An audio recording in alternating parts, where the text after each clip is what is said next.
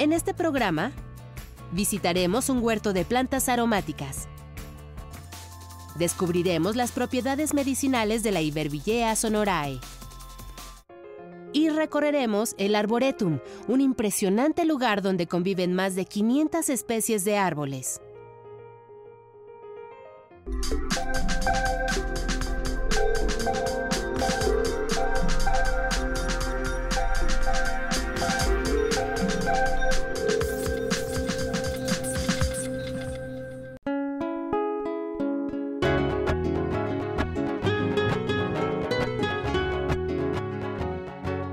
Bienvenidos a Factor Ciencia, yo soy Alejandro García Moreno y en esta ocasión los saludo desde el Jardín Botánico del Instituto de Biología de la Universidad Nacional Autónoma de México al sur de la ciudad.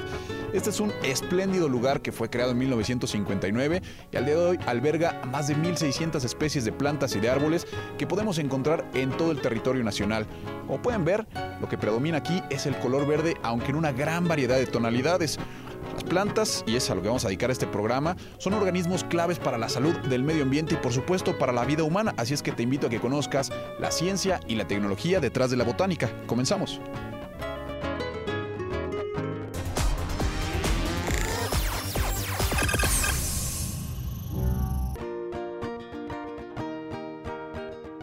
Sur de la Ciudad de México se encuentra el Parque Ecológico de Xochimilco, un enorme proyecto de conservación que busca recuperar el desdibujado ecosistema que alguna vez albergó al antiguo Valle de la Náhuac. En sus 215 hectáreas se concentran extensos pastos, una gran variedad de plantas y flores. Entonces tenemos las flores que están reproduciéndose en Xochimilco. O sea, lo que los xochimilcas nos dicen, yo estoy reproduciendo ahorita la gazania, yo estoy reproduciendo la vara de San Juan, de San José, perdón, yo estoy reproduciendo. Eso es lo que nosotros estamos colocando en el parque. Diversidad de árboles como los agüejotes, característicos de esta región lacustre, o los agüehuetes, que son utilizados por distintas especies de aves para construir sus nidos, y que también ofrecen sombra en un sendero, donde el piso está cubierto de hojas secas y ramas. A un costado de los canales podemos ver chinampas, el sistema agrícola de origen prehispánico declarado en 1987 Patrimonio Cultural de la Humanidad por la Organización de las Naciones Unidas para la Educación, la Ciencia y la Cultura. Aquí, expertos chinamperos como el señor Noé nos revelan esa tradicional técnica de la agricultura precolombina. Comienza con la extracción del lodo de los canales. Después de recolectar lodo suficiente, se conforman chapines o recuadros se hace una cama rectangular de lodo sobre la chinampa. Con un rastrillo se dibuja una cuadrícula perfecta. En cada cuadro de lodo, con los dedos, se forman cavidades y se introducen las semillas.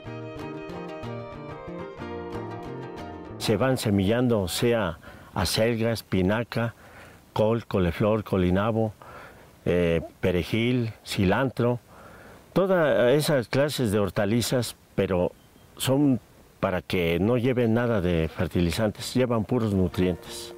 Alimento natural que cuando se cosecha llega sin intermediarios a la cocina de los consumidores. Nosotros lo, vendemos directamente a las amas de casa. Lo entregamos aquí al parque y se vende directamente al mercado de Xochimilco. Chinampas, pastos, plantas, flores, árboles, aves, aire puro es solo una pequeña muestra de lo que es el Parque Ecológico de Xochimilco, el segundo pulmón más importante de la Ciudad de México, después del bosque de Chapultepec. Sin embargo, enfrenta grandes desafíos. Uno de ellos es impedir que la implacable mancha urbana siga avanzando. Tenemos también los retos de eh, las intenciones que hay de que al ser un espacio tan grande se pueden instalar aquí oficinas, juegos mecánicos o este, grandes invernaderos.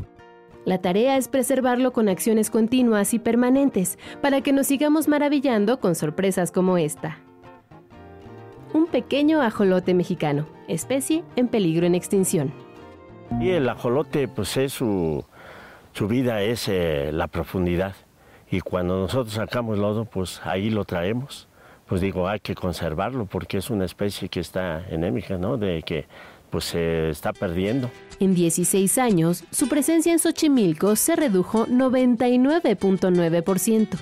Su desaparición parece inminente. Pero el ajolote mexicano se aferra a la vida y tiende la mano a la ciencia y a los xochimilcas. En festividades mantienen encendida su presencia. El vínculo con el ajolote es muy personal. El señor Leonardo es chinampero. Recuerda cuando era niño y que el ajolote abundaba. Tomaban la bocanada de aire, se, se sumergía, se enterraba en el lodo y hacía una, una, una, este, una bola de burbujitas. Era muy característica, porque la burbuja es menudita, menudita. En Xochimilco no lo olvidan, y esa es la razón por la que científicos ven a los productores locales como clave para rescatarlo. Es el caso de los expertos del Centro de Investigaciones Biológicas y Acuícolas de Cuemanco, CIVAC, de la Universidad Autónoma Metropolitana en la Ciudad de México. En 20 años, su trabajo se ha encaminado a rescatar el ambiente de Xochimilco y sus formas de vida, en particular el ajolote mexicano. En 1998 realizaron el primer censo, que alertó la vulnerabilidad de la especie. Después diseñaron técnicas para reproducirla masivamente en estanques controlados. Tenemos ya la posibilidad de producir en forma masiva miles de eh, juveniles de ajolote para los fines que los tenemos destinados Debido a que la supervivencia del ajolote en los canales es compleja frente a la contaminación del hábitat y la depredación, el CIVAC ha planteado una estrategia diferente. Con agricultores locales han establecido criaderos de producción intensiva en el interior de las chinampas. Lo hacen en zanjas conocidas como apantles.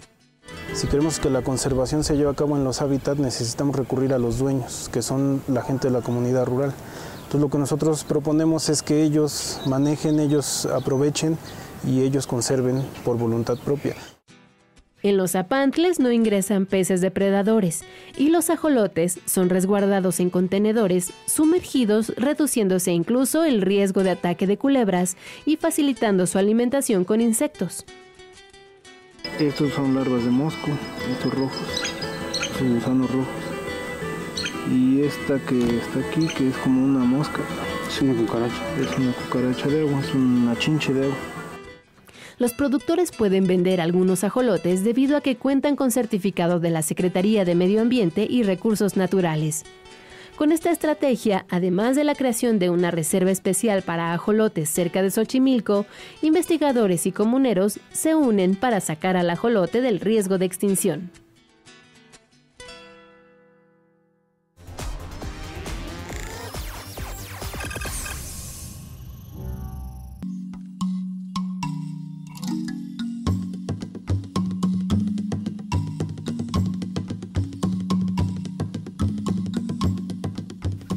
Una pieza clave dentro del desarrollo de la farmacología moderna es la herbolaria. Es por ello que nos encontramos aquí en esta zona del Jardín Botánico de la UNAM, que está destinada a plantas medicinales. Cabe destacar que nuestro país cuenta con más de 4.500 especies de plantas medicinales, lo que nos coloca en el segundo lugar a nivel mundial en este rubro. Hacer un recorrido por este sitio es bastante enriquecedor porque encuentras fichas informativas donde te explica lo que estás observando. Por ejemplo, en este, en este pequeño jardín, esta jardinera, encontramos muitle, muitle rojo, que es una planta que se utiliza para fortalecer la sangre. También tenemos por acá orosus, es una planta que se utiliza para los remedios digestivos. Y conforme vas avanzando puedes encontrarte muchas otras, a lo mejor algunas más comunes para nosotros, como la hierbabuena, la manzanilla o la árnica que se utiliza para, para los golpes. Pero una que es muy interesante es el guareque. Y esta planta está siendo estudiada por científicos del Instituto Politécnico Nacional. ¿Quieres saber para qué?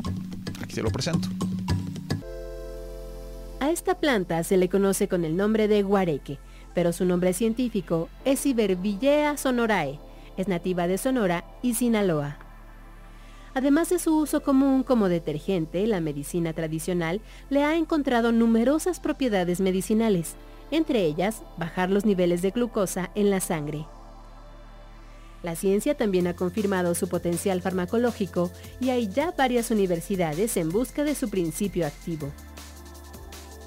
Científicos de la Universidad Profesional Interdisciplinaria de Biotecnología del Instituto Politécnico Nacional se han dado a la tarea de confirmar sus cualidades medicinales. La planta tiene propiedades hipoglucemiantes, ya se ha demostrado en dos publicaciones a partir del 2002 eh, que se ha reportado esta, esta situación a nivel de ratas. Sin embargo, la gente de manera tradicional siempre la ha utilizado precisamente para ese control. Los investigadores trabajan moliendo las raíces del guareque para obtener un extracto en el que está el principio activo responsable de las propiedades medicinales. Una vez que tenemos el, extracto total donde tenemos una infinidad de componentes químicos, estamos haciendo eh, la separación de las diferentes fracciones que componen este, este extracto. Eh, entre todas estas fracciones tenemos que eh, probarlas hacer las pruebas biológicas en animales. Aunque ya existen presentaciones de esta planta en el mercado, los biotecnólogos politécnicos han comprobado que no están estudiadas ni dosificadas de manera correcta. Por eso, trabajan en la elaboración de un complemento alimenticio en forma de pastillas que sea seguro y eficiente. Hay una gran cantidad que se le ha atribuido ese, ese tipo de propiedades. Sin embargo, esta planta ha demostrado que también en concentraciones muy grandes no afecta a la salud de las personas. Eh, nosotros también ya estamos demostrando que es eh, relativamente segura realmente su utilización. Este suplemento alimenticio con sello politécnico no es propiamente un medicamento, ni pretende sustituir a los tratamientos contra la diabetes, pero sin duda es un paso más en el combate de esta enfermedad.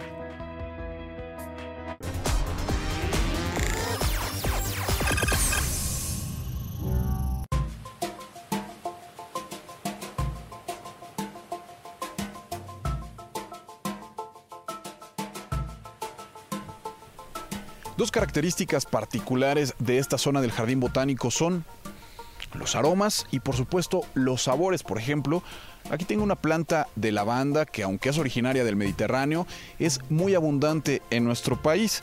Esta planta generalmente se utiliza para la fabricación de esencias o de lociones. Encontramos también otro tipo de plantas que son consideradas también hierbas finas y son de mucha utilidad para la cocina. Vimos por aquí eh, epazote, menta, hierbabuena, algunas manzanillas que son utilizadas también para remedios caseros pero algo que particularmente hace a estas plantas es sus múltiples aplicaciones. Como te dije, esta se puede utilizar para la fabricación de lociones y hay otras que incluso se utilizan como insecticidas o repelentes. ¿Te has preguntado cómo se podrían producir estas variedades en el desierto? El desierto suele cargar con la mala fama de ser un sitio hostil para la vida, lo cual está lejos de ser verdad es un ecosistema con una biología muy específica que se puede aprovechar con ayuda de la ciencia. Expertos del Centro de Investigaciones Biológicas del Noroeste han estudiado cómo hacer más eficiente la producción de hierbas aromáticas a partir de analizar las condiciones del lugar.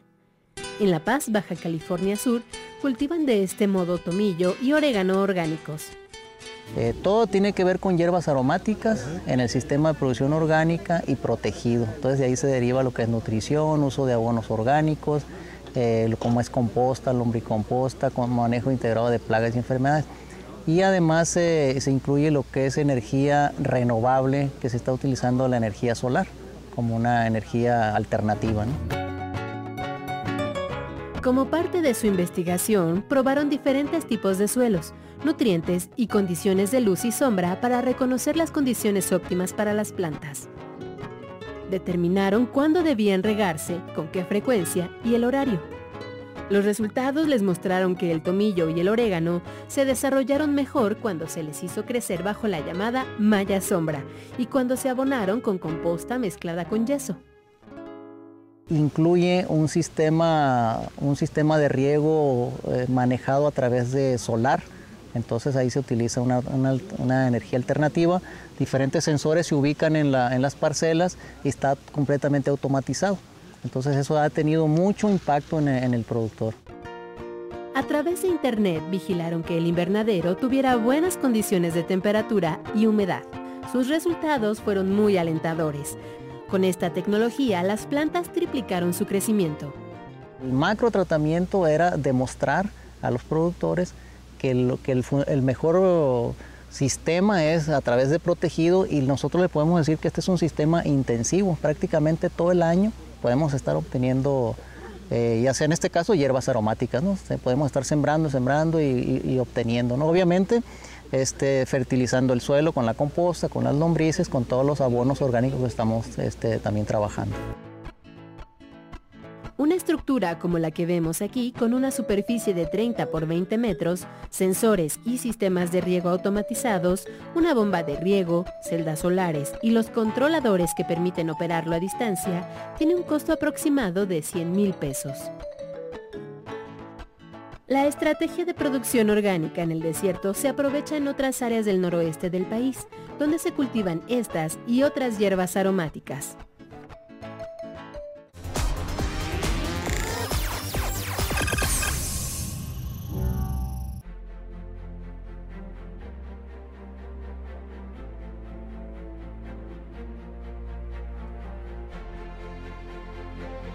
Además de regalarnos vistas tan espectaculares como estas, las plantas son fundamentales para el desarrollo de vida de hombres y animales aquí en nuestro planeta, pues son las encargadas de producir el oxígeno que respiramos y esto a través del proceso de fotosíntesis. Este lugar es una colección viva, un espacio para el disfrute, la investigación y la conservación es el Arboretum de la Fundación Mexicana del Árbol en Texcoco, Estado de México, donde conviven más de 500 especies de árboles, la mayoría endémicos. Los árboles son testigos del tiempo. Habitan la Tierra hace más de 350 millones de años. Son los seres más grandes y longevos que se conocen. Como las secuoyas, que rebasan los 100 metros de altura y pueden vivir más de 3.000 años. Pero la diferencia entre un árbol y una planta normal es que el árbol tiene propiedades especiales en su madera, que conforman la madera para poder sostener su peso. Eso es lo que le da esa gran resistencia y longevidad. El árbol es, un, es una planta longeva, a diferencia de otras plantas que no son tan duraderas en su ciclo de vida. Estos organismos verdes habitan en todos los ecosistemas. Son el pilar de la biodiversidad. Su permanencia es la clave para la existencia de muchas especies. Proporcionan oxígeno, refugio, alimento, filtran agua y regulan el clima. Desafortunadamente en México, 250.000 hectáreas de bosques y selvas se pierden al año por el avance de la mancha urbana, el cambio climático y la escasa cultura ambiental. Una de las formas de conservación importantes son los jardines botánicos como este, porque traemos y concentramos especies de diferentes ecosistemas tropicales, desérticos, de montaña, y los traemos aquí, a un solo punto donde queremos que el joven, el ser humano, aprenda a identificarlos, a reconocerlos. En este jardín especializado lo mismo se puede conocer árboles frutales, medicinales, de maderas finas y ornamentales, identificando las características de cada especie. Necesitamos conocer los árboles por nombre y apellido. Cuando menos los grupos. Pero no podemos hablar de árboles ya con esa palabra ambigua. Tenemos que ir hablando que es un pino, que es un encino, que es una ceiba, que es una caoba pero tenemos que ir diferenciándolos como aprendemos a diferenciar los pájaros. Los arboretums ayudan a revalorar la existencia de los árboles más allá de su belleza, a comprender que se trata de seres vivos, esenciales desde la punta de la copa a la raíz más profunda.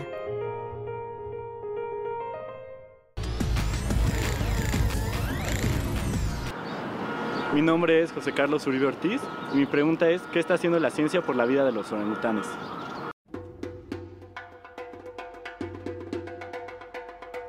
Entre el sudeste de Asia y Oceanía se localiza Indonesia, un archipiélago de numerosas islas cuya biodiversidad es la tercera más rica del planeta.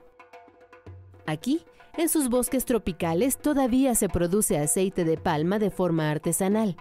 Se cortan los racimos maduros y se recolectan los pequeños frutos sueltos. Se calientan para su maceración y se trituran hasta obtener un aceite rojo que se comercializa en la región. El aceite vegetal es usado como biocombustible y materia prima en la elaboración de productos alimenticios, cosméticos y detergentes. La demanda del aceite en el mercado internacional ha crecido a niveles descomunales, provocando efectos devastadores en los bosques de Indonesia, hogar natural de los orangutanes. Se talan bosques completos para plantar el mayor número de palmas de aceite. Al despojar de sus árboles a estos simios, los hemos colocado en peligro crítico de extinción. Buscando una salida a este ecocidio, investigadores de las universidades de York y Bath en Inglaterra desarrollan un derivado de levadura enfocado a disminuir la explotación del aceite de palma. Es una biotecnología que tiene como base algas marinas, residuos de trigo, colza y miscanthus. In our work, we're looking at a wide range of feedstocks. So this could be uh, agricultural stover, so the uh, biomass left over after you've produced food. So wheat straw or rapeseed straw are two good examples. We're also looking at uh, future feedstocks, those which aren't produced on a large scale at the moment, but really have the potential to be, like seaweed, uh, for example, or even energy crops such as miscanthus. De la levadura se obtiene un producto con una composición similar al aceite de palma y con las mismas posibilidades de uso. After about three to five days, the yeast is fully grown and it can then come out of the bioreactor. And this is what it looks like. So it's dispersed um, in, the, uh, in water. Um, so what we do is we then take the yeast out of the water. This is the dried yeast here. We can then explode it open and that releases the, the oil. Ahora los especialistas trabajan para lograr cambios en las condiciones de crecimiento y fermentación de la levadura con el fin de crear un aceite espeso con características idénticas al aceite natural. Una biotecnología verde que podría evitar el exterminio de los orangutanes y su ecosistema.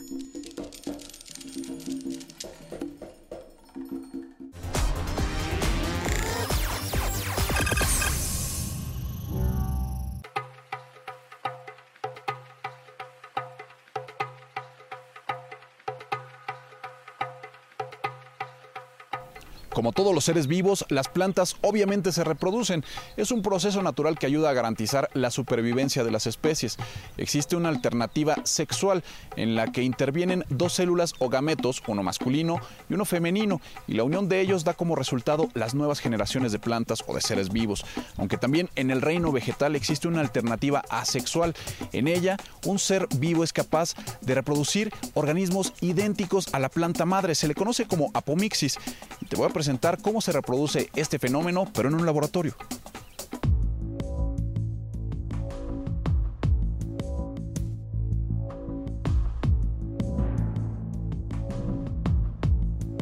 El diente de león es una de las plantas más afamadas por la manera de dispersar sus semillas al desprender sus cipselas o frutos. Sin embargo, este organismo tiene otra característica especial. Se reproduce de manera asexual por medio de apomixis. Se clona, por decirlo de algún modo. La apomixis es, creo yo, como un embarazo nervioso que funciona. Es una capacidad que, que tienen ciertas especies vegetales de manera natural de formar crías genéticamente idénticas a su madre. Entonces son plantas que, que no se reproducen de manera sexual y en particular no requieren de machos para formar semillas. Es un perfecto matriarcado. Y este paradigma reproductivo cuestiona fuertemente todo lo que tiene que ver con la evolución de la sexualidad. Científicos del Laboratorio Nacional de Genómica para la Biodiversidad en Irapuato, vinculados al Centro de Investigación y de Estudios Avanzados, CIMBESTAB, del Instituto Politécnico Nacional, se abocaron a estudiar de manera detallada el proceso de apomixis al grado que lograron replicarlo. Y de buenas a primeras, pues cambió completamente la manera en que los grupos que hacen investigación en apomixis enfocan sus trabajos. Yo diría que sí cambiamos el paradigma eh, de la investigación en apomixis hace un par de años con los trabajos que se, que se realizaron aquí en Simvesta Virapuato. Lo hicieron con una planta modelo que se reproduce sexualmente. Encontraron que si alternaban su ambiente podía cambiar su biología. Hay toda una serie de elementos del ambiente en particular, puede ser temperatura, puede ser fotoperíodo, es decir, qué tan largos son los días o las noches, que influencian la manera en que las plantas ejecutan programas genéticos para formar semillas. Entonces descubrimos que podemos modular la manera en que una planta forma semillas a través de estos factores epigenéticos.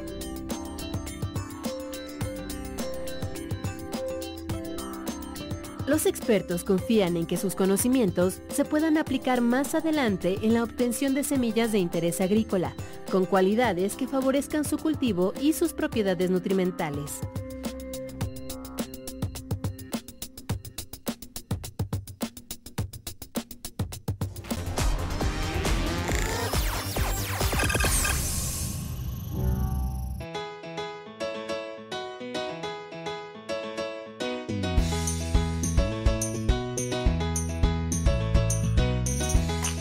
Espero que hayas disfrutado de este programa en el Jardín Botánico del Instituto de Biología de la UNAM. Yo te recuerdo que puedes seguirnos en Twitter, Facebook, visitar nuestro portal o descargar cualquiera de nuestros programas a través de iTunes. No olvides que seguimos investigando lo que ocurre en el mundo de la ciencia y la tecnología para llevarlo hasta tu pantalla. Yo soy Alejandro García Moreno y esto fue Factor Ciencia. Te espero la próxima semana.